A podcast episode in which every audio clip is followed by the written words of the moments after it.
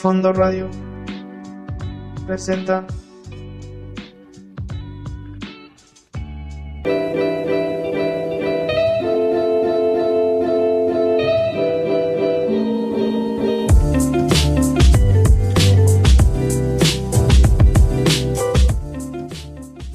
Bienvenidos a este su programa legal favorito de la radio. Yo soy su anfitrión, David García, y estaremos abordando temas de actualidad de interés en el fascinante mundo jurídico. Les recuerdo que esta es una producción de Fondo Radio y pueden escucharnos en todas sus plataformas y redes sociales, así como en la página de internet fondoradio.epici.com. Epici es con Z e Y. Esto es Al Fondo de la Ley. Comenzamos.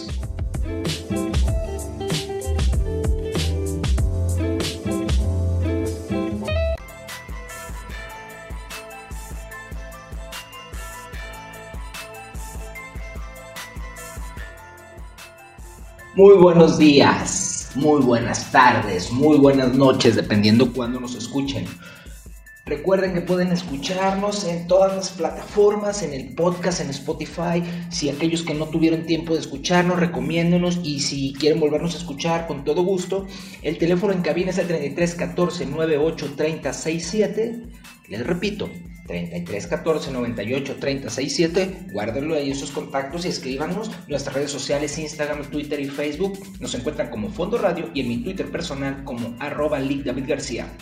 Déjenos sus comentarios, sus, dudas, sus sugerencias, consultas y estaremos atendiéndolos con todo gusto. Eh, hoy vamos a tener un programa súper especial, distinto y tratando de eh, cambiar un poquito el formato porque es el especial de terror.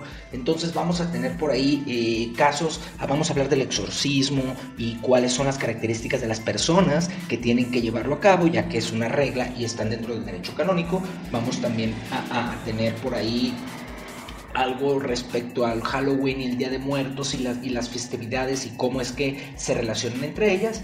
Vamos a estudiar el caso de un pacto con el diablo, nos va a ayudar el buen Pablo Basalma por ahí, que en su sección Jazz Legal eh, estamos trabajando para convertirlo en un, podcast, porque ha tenido bastante éxito en, todos nuestros, nuestros radioescuchas eh, por ahí. Y terminaremos con unas historias un poco... Mm, no chuscas porque no es gracioso, pero sí distinta respecto a la mayor, la mayor, eh, el mayor monstruo o terror que puede tener la humanidad que se llama el fisco. Hoy, señores, tenemos especial de terror en fondo radio. Hasta tiembla de la emoción el micrófono. Buenas noches, comenzamos y empezamos con esta canción de la película El Exorcista para abrir boca. Bienvenidos y buenas noches.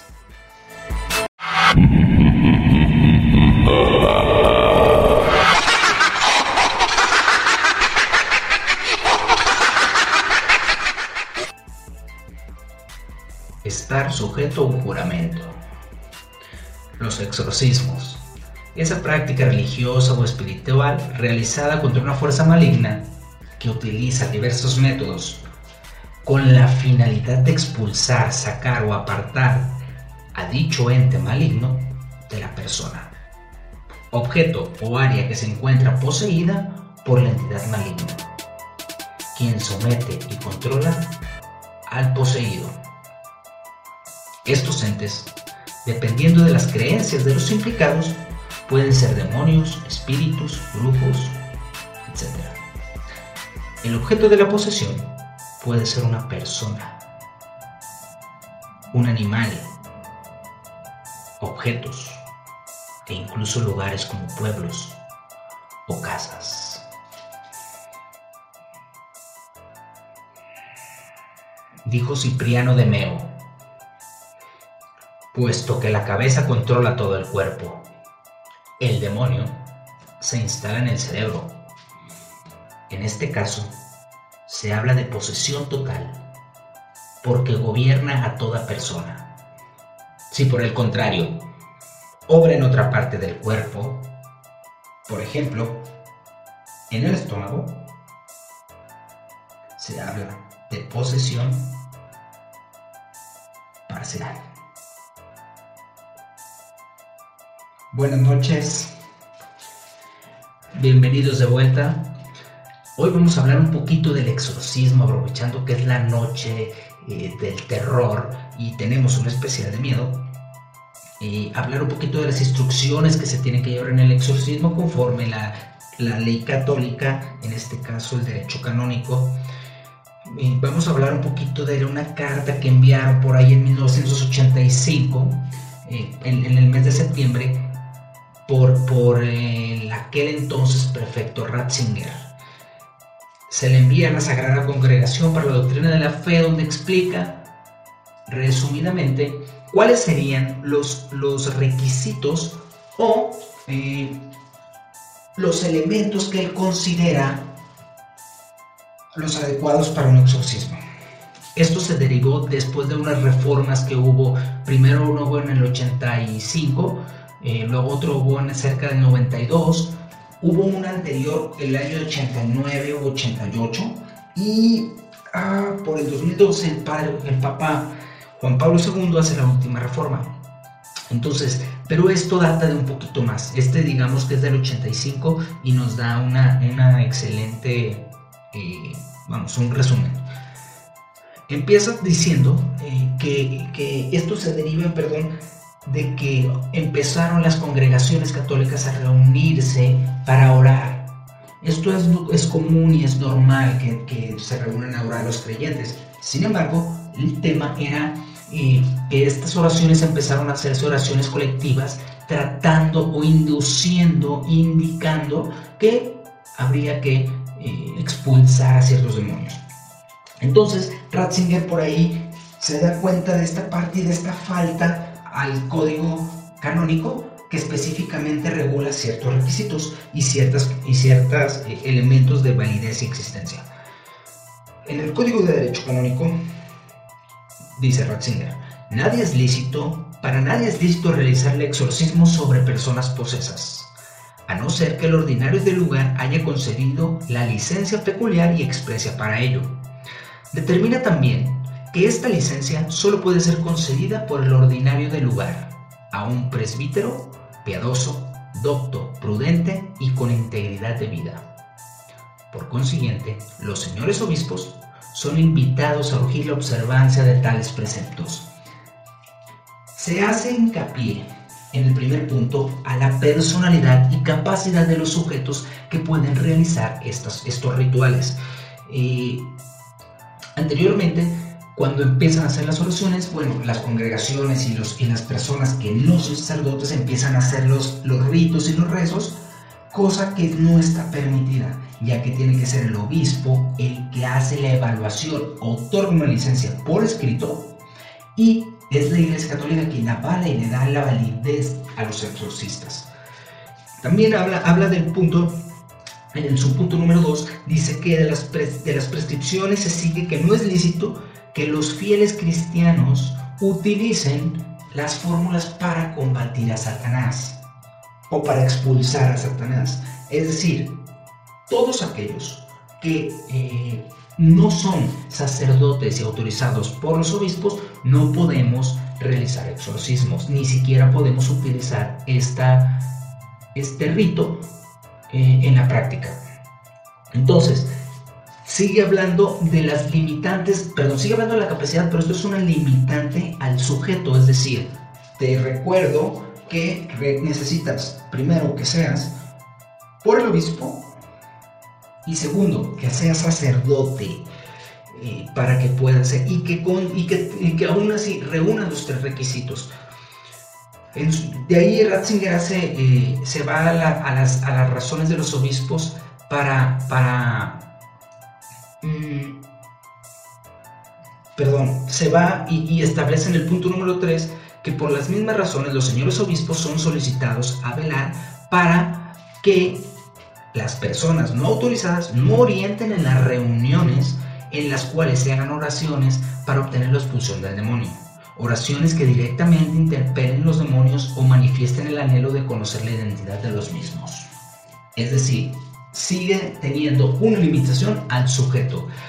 Eh, esto significa, básicamente, en resumen, Ratzinger lo que está buscando es delimitar la facultad y la potestad de entregar eh, esta licencia de exorcismo a las personas.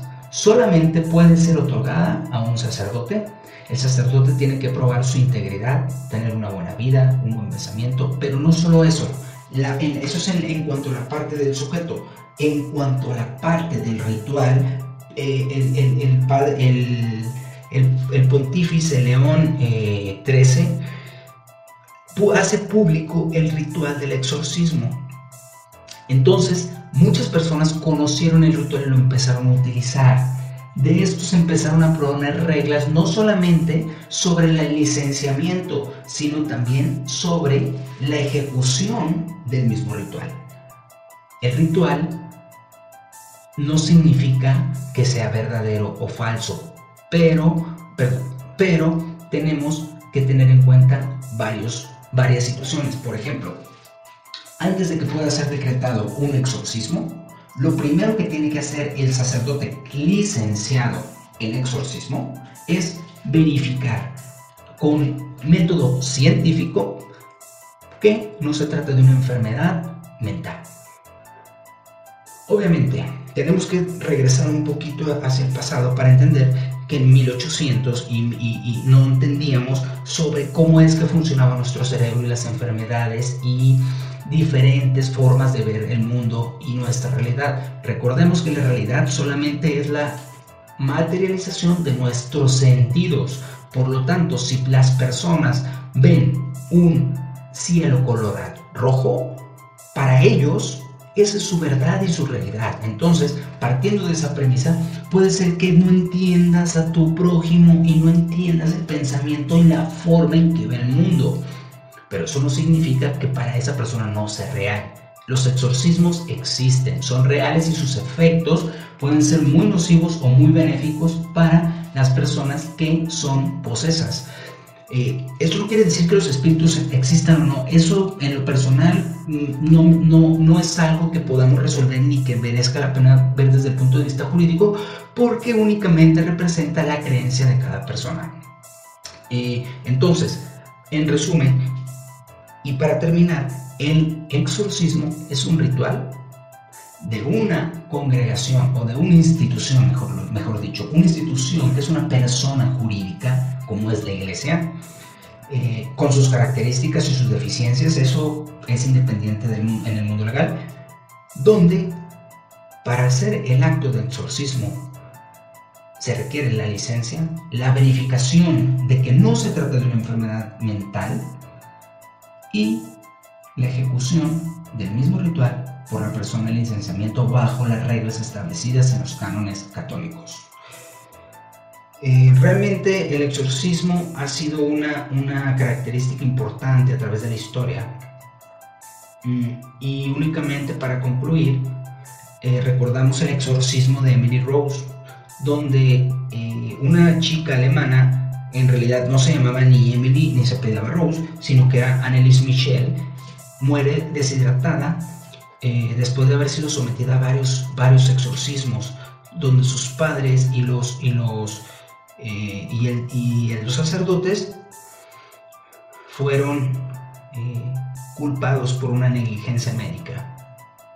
Esa fue una de las de, de los precedentes más importantes para que a partir de, de la reforma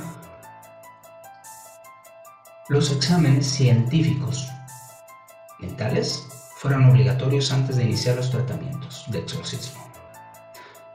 El exorcismo no es más que una histeria colectiva donde solamente pueden participar personas que creen en el rito, porque requiere un nivel de concentración. Esto no significa que esté mal, ni tampoco que esté bien. Simplemente la mente y la psique humana se conecta con sus prójimos. Muy buenas noches esto es Al fondo de la ley. ¿Qué les parece si escuchamos un poquito del buen Michael Jackson y su canción Thriller? Regresamos.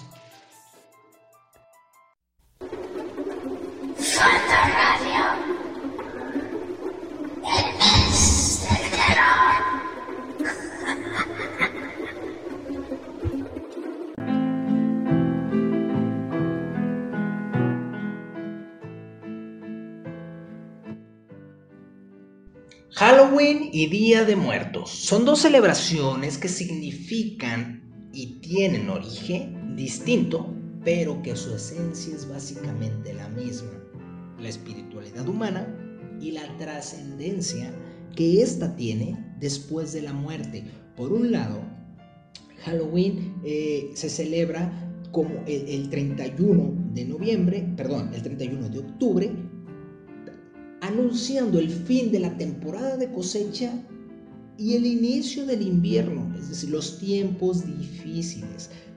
Y por otro lado, eh, eh, tenemos que el origen de el Día de Muertos es de origen prehispánico, especialmente en la parte de lo que era México y Latinoamérica.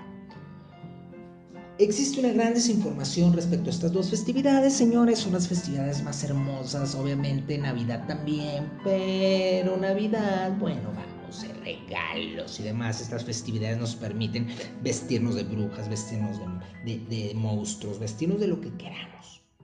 ¿Sí? Y por otro lado nos permite recordar a todos aquellos que se fueron de una forma muy distinta de cuando realmente se mueren, donde les lloramos. En esta ocasión les ofrecemos eh, un reconocimiento a lo que fueron en vida, no a lo que son después de la muerte. Entonces, eh, realmente Halloween y Día de Muertos, su diferencia radica en su origen. ¿Sí?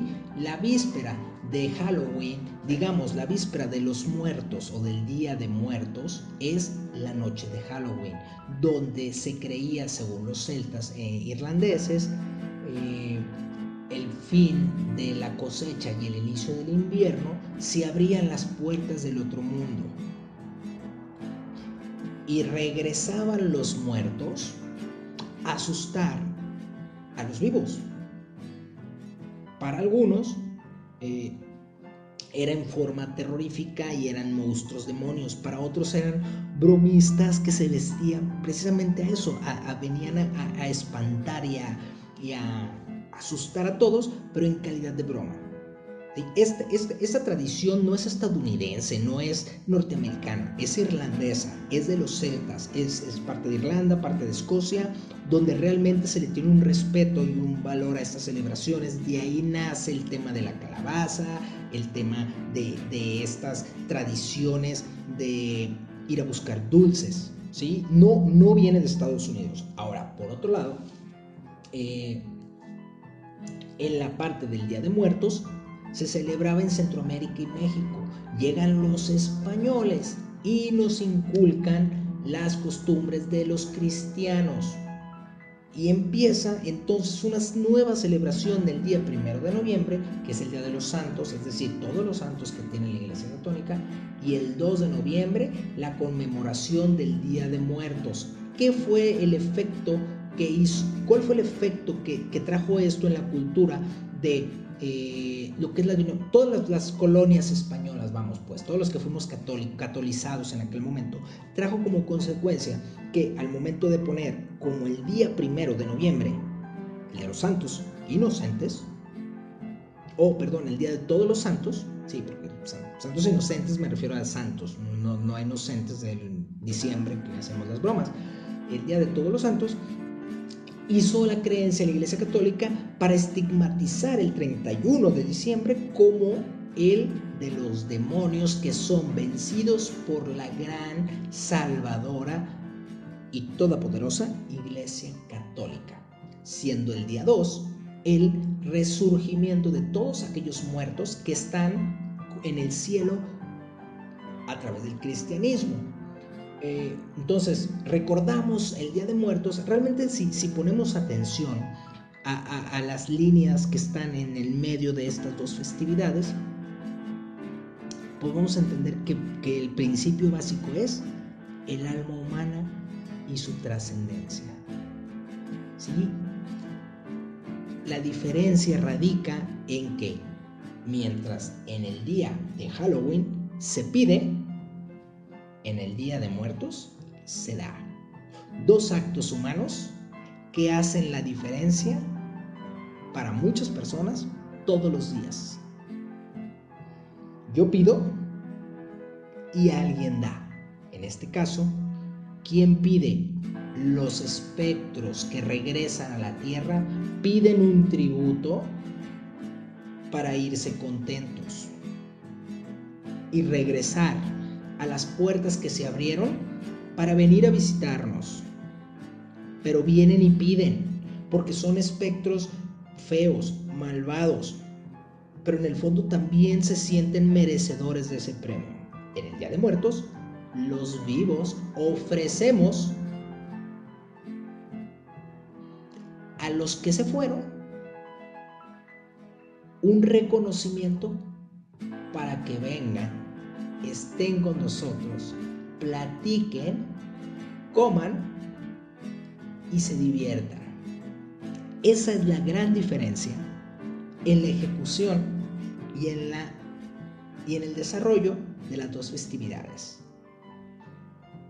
No olvidemos que son dos festividades las cuales están diseñadas para dar, para unirnos y para crearnos como humanos, estemos vivos o estemos muertos. Seamos espectros, seamos fantasmas, seamos monstruos, seamos ángeles, seamos santos.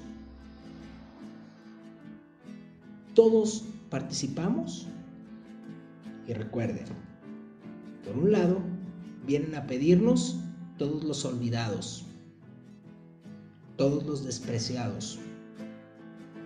Y luego volteamos y les damos a todos aquellos que en algún momento amamos, en algún momento recordamos y que merecen nuestro reconocimiento.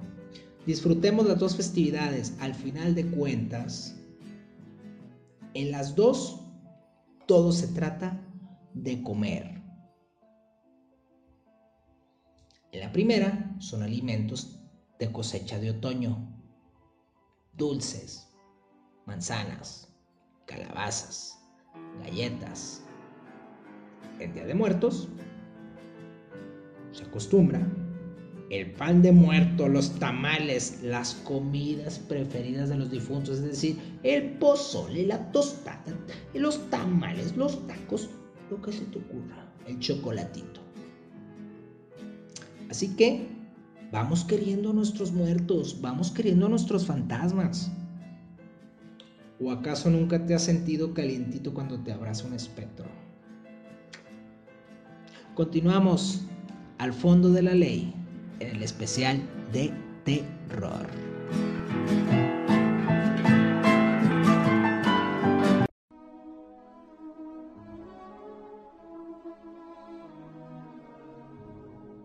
Saludo al erudito señor. Me ha hecho usted sudar la gota gorda. ¿Cuál es tu nombre? La pregunta me parece de poca categoría para alguien que desprecia la palabra, para alguien que desdeñando toda apariencia busca la esencia, ahondando en las profundidades. En vuestro caso, Señor, se puede llegar a la esencia conociendo el nombre. Esto ocurriría si supiera con toda claridad si os apellidáis Dios de las moscas, corruptor o menturoso. Bueno, ¿quién eres? Una parte de esa fuerza que siempre quiere el mal y siempre hace el bien. ¿Qué significa ese acertijo? Soy el espíritu que siempre niega y lo hago con pleno derecho, pues todo lo que nace merece ser aniquilado. Mejor sería entonces que no naciera. Por ello, mi auténtica naturaleza es eso que llamáis pecado y destrucción. En una palabra, el mal. El pacto con el diablo, el trato con el diablo o el pacto faustico. La leyenda de Fausto y la figura de Mefístoles se traslada a través de la historia occidental durante todas las generaciones, y donde incluso le dan en el catálogo tipológico de Arnett Thompson una categoría denominada AT756B, contrato con el demonio. Ha habido muchos tipos de pactos, ha habido muchas historias de pactos, pero vamos a hablar un poquito de uno de los pactos del diablo más famosos. Ese pacto que se dio entre Giovanni Paganini y el mismísimo demonio. Para esto, en nuestra sección Jazz Legal, vamos a contar con la participación del excelente y gran amigo Pablo Basarma. Los dejo con él. Gracias.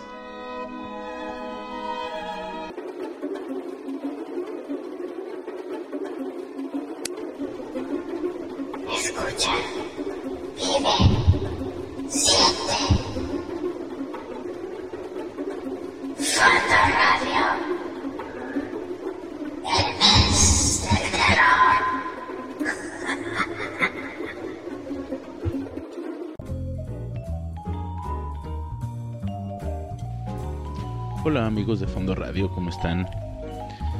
Los saluda su servidor Pablo Basalma en esta su gustada sección Jazz Legal. Eh, aquí en el programa de Al Fondo de la Ley con nuestro amigo el licenciado David García, quien me invitó de nueva cuenta a poder em, platicar unos minutos con ustedes en este especial, especial macabrón de, de Halloween. Y bueno, pues dado que mi sección es pues la musical, o la que tiene que ver con con músicos y o cantantes y o agrupaciones musicales. Pues bueno, vamos a hablar de pues un músico muy polémico. Desde luego finado ya hace algunos cientos de años, pero que ha sido desde luego motivo de eh, pues eh, enérgicos debates y bueno eh, todo esto dado porque pues eh, se le consideraba digamos pues eh, satánico no Eh, o que había eh, digamos realizado una especie de negocio con con el chamuco y bueno este este gran maestro de la música del cual estoy diciendo esto es nada más y nada menos que el señor Niccolò Paganini. Nicolás para nosotros, ¿verdad? Y estaba pues documentándome en relación a pues eh, detalles de la vida de este grande maestro. Y bueno, vamos a, a compartir al- algunas eh, cuestiones que por cierto, eh, desde luego, en relación a, a lo que tenga que ver con, con las eh, posibles cuestiones eh, legales en relación a si este eh, gran maestro Niccolo Paganini hizo alguna especie de, entre comillas, negocio con pues el diablo pues el licenciado David García ya nos dirá si procede o no procede. Es decir, si procede o no procede una especie de negocio de esta naturaleza. Digo, no sé. Al fin y al cabo es este su programa al fondo de la ley. Entonces, bueno, vamos comenzando a dar algunos detalles en relación a este gran maestro. Eh, pues ahora sí que comenzando por el principio. Él nació en la ciudad de Génova, en Italia, era italiano desde luego. Nació en el año de 1782 y bueno, eh, falleció en 1840, ¿no? Eh, por cierto, em, pues le tocó, digamos, eh, ya cuando él tenía una edad pues madura, ¿no? Digamos, pasado los 30 años, estar en la etapa en la que la música estaba eh, pues sufriendo un, cambio, ¿no? Siendo, afectada, digamos, por un, cambio importante, que fue la transición del género, pues, del, del clásico o clasicismo, y entrando a lo que fue el género del romanticismo. Como ustedes saben, eh, la música como un, arte que es, se vio afectada desde luego también por la, las mismas cuestiones, digamos, en cuanto a, bueno, vamos a decirlo así, en cuanto a etiqueta, pues. Eh, y bueno, pasó de del eh, clásico al romanticismo. Y vale la pena mencionarlo eh, porque las composiciones del maestro Paganini se veían desde luego eh, muy cercanas por su estructura, su estructura desde luego armónica, a lo que era la armonía de la música romántica. Entiéndase como género cultural, no tanto como algo relacionado con Luis Miguel, ustedes me entienden. Entonces, em, la música romántica que el maestro componía, del género pues, en el romanticismo, tiene que ver con estas estructuras un poquillo más eh, caprichosas, ¿no? Em, un poco un tanto cuanto más eh, dotadas de, de mucho de mucha improvisación, ¿no? En cuanto a sus presentaciones. Y bueno, eh, me estaba documentando de algo que me llamó muchísimo la atención, que es que, según algunos de sus eh, biógrafos, ¿no? El maestro mencionaba algo relacionado a el sonido 13. E, es, es muy interesante, muy, muy, muy interesante. De hecho, debo confesar que no tenía no tenía conocimiento de esto hace, hace poco tiempo, porque eh, un mexicano se vio, un, mexicano músico originario de San Luis Potosí, se vio afectado pues por la idea, por las ideas del maestro Niccolo Paganini en relación al, al, sonido 13 y esto es nada más y nada menos que Julián Carrillo, un, un dotado músico eh, experimental de, del Estado mexicano de San Luis Potosí, ¿no? Y bueno, eh, entendiéndose en relación al sonido 13, así rápidamente, desde lo que da para un tema, para un programa o varios eh, específicos, pero bueno, los que son músicos sabrán a lo que me refiero, los que no voy a tratar de ser lo más claro posible. La música como la conocemos tal cual está dotada o clasificada pues en 12 sonidos. Y los voy a mencionar rápidamente. Do bueno tonos. Do do sostenido re re sostenido mi fa fa sostenido sol sol sostenido la la sostenido si. Hasta ya son 12 12 notas. El do pues bueno ya sería eh, uno otra vez no entonces bueno el maestro decía pues que, eh, bueno, leo textualmente, se decía que en la mayoría de sus apuntes aparecía una nota extraña, la cual decía nota 13.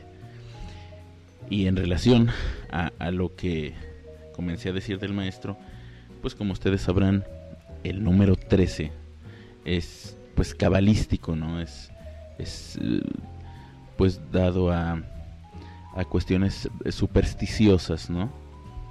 Eh, entonces, imagínense cuando veían sus apuntes, los apuntes de sus partituras y veían em, que decía nota 13, pues ahí la gente empezaba a decir cosas, ¿no? De que, dado que su música era pues caprichosa, de hecho, eh, sus piezas más célebres, eh, tengo que decir que se llamaban caprichos, ¿no? Tal cual. y él, pues hizo, hizo pues eh, famoso este, este, este género, esta manera de hacer música. Digo, no es, hace falta mucho explicarla. Su capricho, ¿no? Su capricho, tal cual. Suena como muy, eh, eh, algo como muy hecho por gusto personal, digamos, retando a, a, a, a lo que hubiese establecido como norma en ese momento. Y también, aunado a, a su música, a su virtuosismo, pues diríamos pues, prácticamente sobrehumano, pues por decirlo así, o sumamente extraordinario, Leo que también tenía un aspecto muy delgado, era una persona pálida, vestía casi siempre de negro, tuvo un problema relacionado con, em, pues con la sífilis, de hecho, eh, pues perdió algunos dientes. Entonces imagínense sin dientes, pues se le sumía la boca, hacía que se le alargara la piocha. Y, pues imagínense, ¿no? El aspecto del, del maestro no era precisamente lo más agraciado del mundo. Claro, era un hombre extraordinariamente talentoso, pero pues bueno, imagínense todo esto daba pie a que dijeran que pues era, pues bueno, el, el diablo, ¿no? Tocando violín. Entonces, bueno, vamos eh, cerrando esta cápsula eh, diciendo que pues como ya mencioné falleció en eh, la ciudad de Niza en Francia el 27 de mayo de 1840 entonces bueno tenía 58 años. Desafortunadamente leo textual en su lecho de muerte se negó a recibir los auxilios de un sacerdote por lo cual el obispo de Niza le negó sepultura religiosa sus restos mortales. Entonces al final el maestro pues bueno, hasta falleció eh, pues en medio de, la posibilidad de que se le considerara pues como un alguien satánico. bueno, eh, concluyo esta cápsula eh, de jazz legal. Ya el, maestro, el maestro, bueno sí, maestro porque de hecho tiene una maestría. El licenciado David García nos dirá que procede legalmente en cuanto a que pueda hacerse un negocio de vender el alma, esta cuestión tan macabra. Se despide de ustedes Pablo Basalma, pueden eh, continuar la conversación si así lo desean a través de mis redes sociales, todas son eh, diagonal Basalma, Basalma es con B chica y Z, y pues bueno, eh, quedo a sus órdenes, continúen aquí en Fondo Radio.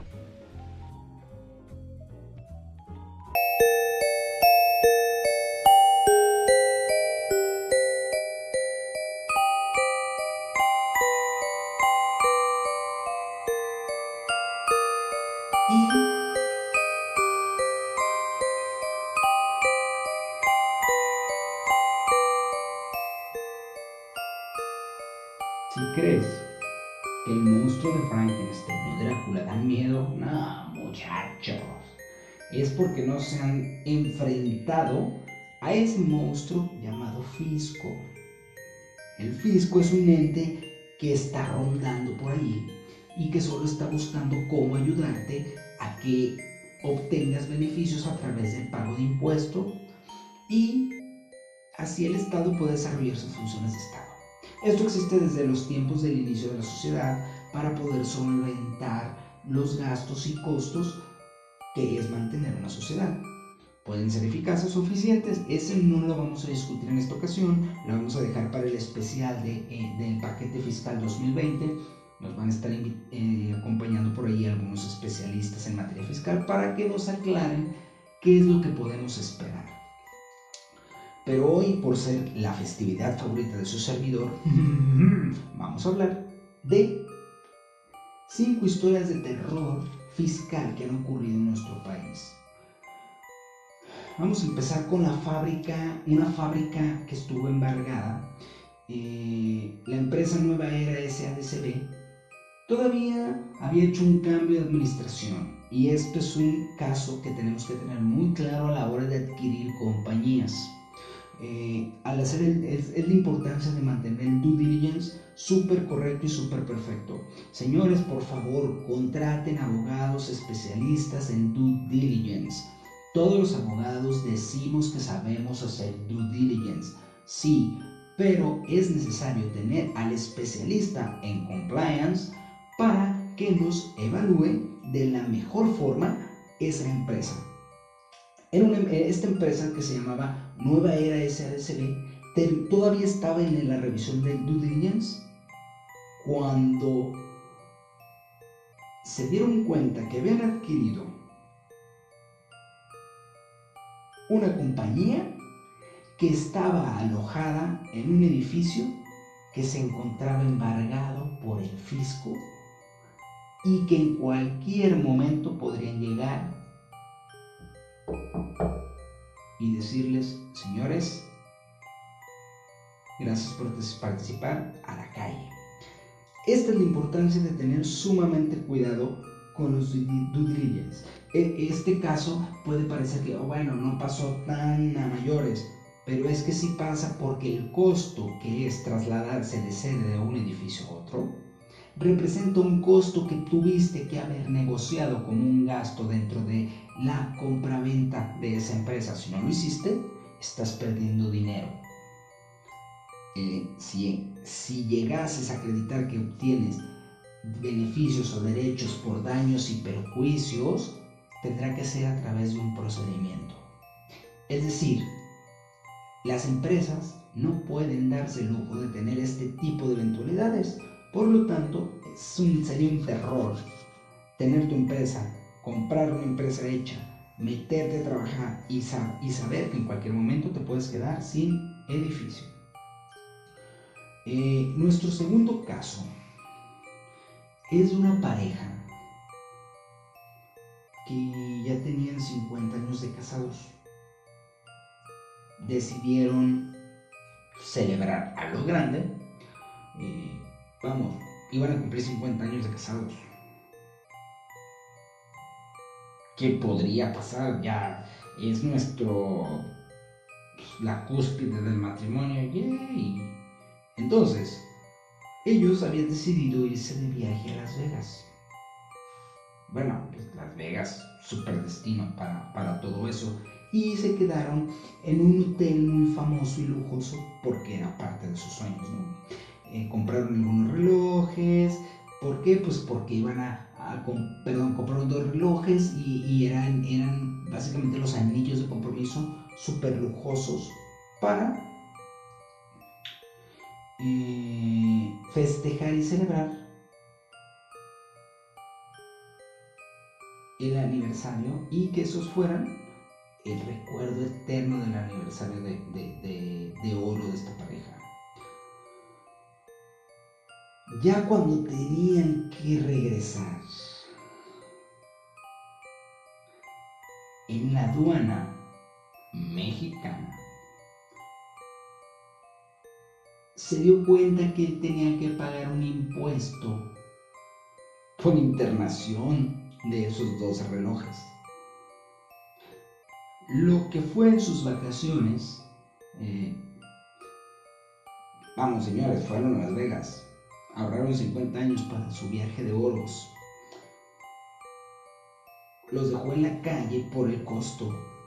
Eh, en, la, nota no permite ver el costo, pero, pero pero la nota y el caso permite ver que, Pedro y Antonia, que eran el nombre de, estos, de esta pareja, eh, estuvieron a punto de la bancarrota. Entonces es importante, súper importante, señores, que cuando viajen al extranjero, no les pido que se asesoren con un abogado para que les diga qué es lo que pueden comprar y no. Simplemente hay que revisar. Hay una lista, existe una lista en las aduanas de vamos, está en internet, en las páginas de aduanas, donde te dice qué es lo que puedes permitir ingresar al país sin eh, impuestos y qué es lo que sí tienes que declarar.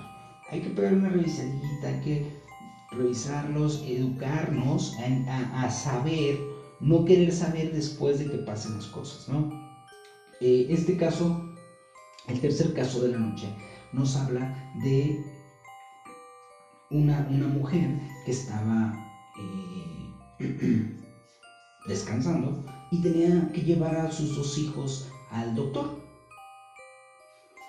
Tenía que, lo normal de todos los papás que hacemos en algún momento, es decir, te levantas, llevas a tu hijo al doctor, lo llevas a la escuela, lo dejas y eh, te vas a trabajar. Terminó de hacer todas esas funciones cuando se asoma por la ventana, se da cuenta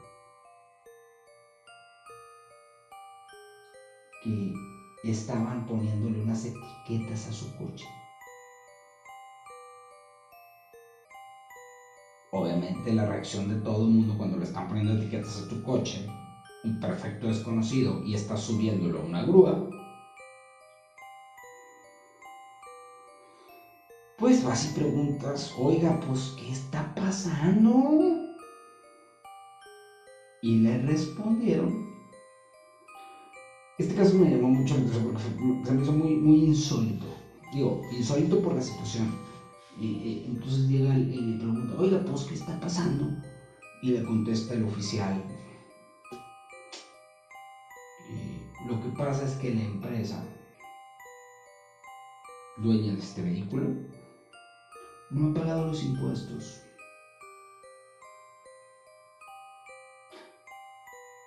Y vamos a hacer hoy un requerimiento. Y si no me pagan, nos vamos a llevar todo lo que esté marcado. Entonces, eh, Erika termina su jornada sin su coche, que en realidad era el coche de la empresa.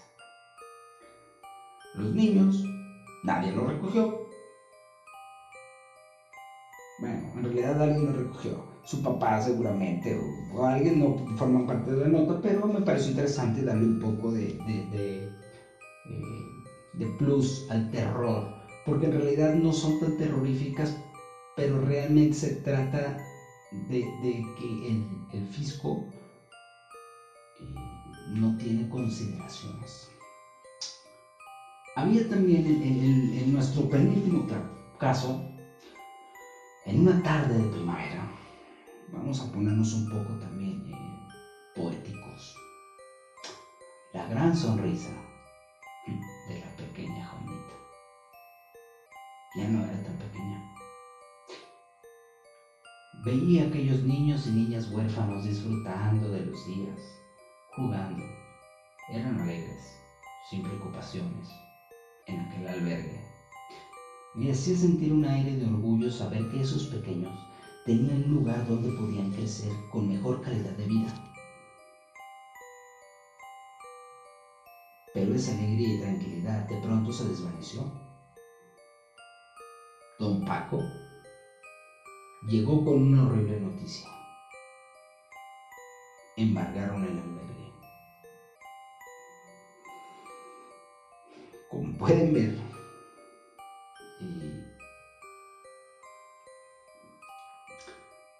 el sistema tributario o la autoridad tributaria no tiene consideraciones respecto de la bienaventuranza de los gobernados y realmente no tiene por qué tenerlo. Eh, aquí se paga o se paga. Por último, eh, dejé, dejé este caso al final, no porque me pareció más interesante, en realidad el que más me pareció interesante fue el del albergue. Se me hace que a veces el Estado extralimita esas funciones recaudatorias por el bienestar de aquellos que, que están más desprotegidos. Eh, yo considero que la igualdad y la equidad no significa tratar a todos por igual, significa tratar a cada uno como debe y puede ser tratado para que pueda desarrollarse como persona. En el último caso hablamos un poquito de la firma electrónica, donde eh, un joven que, que eh, hablaba un poco, po- no hablaba tan perfecto español, pero que había llenado todas las formas, seguido las instrucciones como se lo habían dicho, incluso lo habían ayudado el mismo personal de las agencias, de la agencia tributaria, y aún así no podían o no querían verificar y tenían dudas sobre su identidad. Por cuarta ocasión salía de las oficinas recaudatorias sin su firma electrónica. Al día de hoy, sigue sin lograr su firma electrónica. Va por la quinta cita y al día de hoy no tiene firma electrónica. Cuando es obligación tener una firma electrónica, pero es más obligación que el Estado te otorgue la firma electrónica. En resumen, la recaudación de impuestos y la muerte no tienen escapatoria. Solo basta recordar dentro de las caricaturas, eh, de esos dibujos animados de Batman que produce la Warner Bros. en los años 90, 2000, eh, donde Batman es un poco oscuro, los de esa generación lo recordarán, donde es oscuro, realmente oscuro, pero sin ser malvado. Eh, cuando el guasón hace la gran referencia, ahora que está de moda la película del guasón, a su contador le hace referencia que debe 100 millones de dólares. Y el guasón va y toma los 100 millones de dólares y le dice, paga en este momento inmediatamente a, a la oficina de impuestos. Puedo enfrentarme a Batman, puedo enfrentarme a Batman, pero la oficina de impuestos nadie. Esto es un verdadero caso de terror. Los impuestos están ahí para servirnos. El problema de los impuestos y el problema de la sensación que nos genera es que los impuestos no los vemos reflejados en servicios, en educación, en infraestructura, ni siquiera en calidad de gobierno.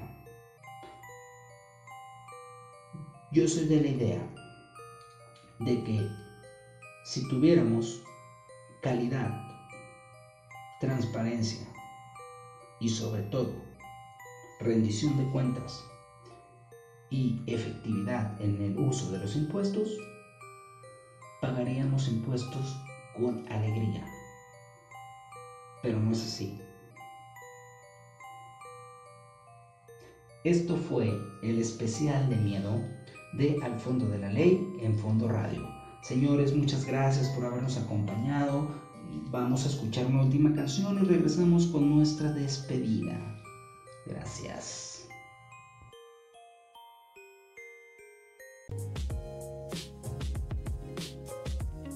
Hoy al fondo de la ley ha concluido. Es una producción de Fondo Radio. No olviden dejarnos sus comentarios, sugerencias, peticiones musicales, casos concretos, preguntas, consultas en nuestra página de internet fondoradio.epici.com en la sección Al fondo de la ley. Yo soy David García, soy su anfitrión y nos vemos el próximo jueves. Un saludo.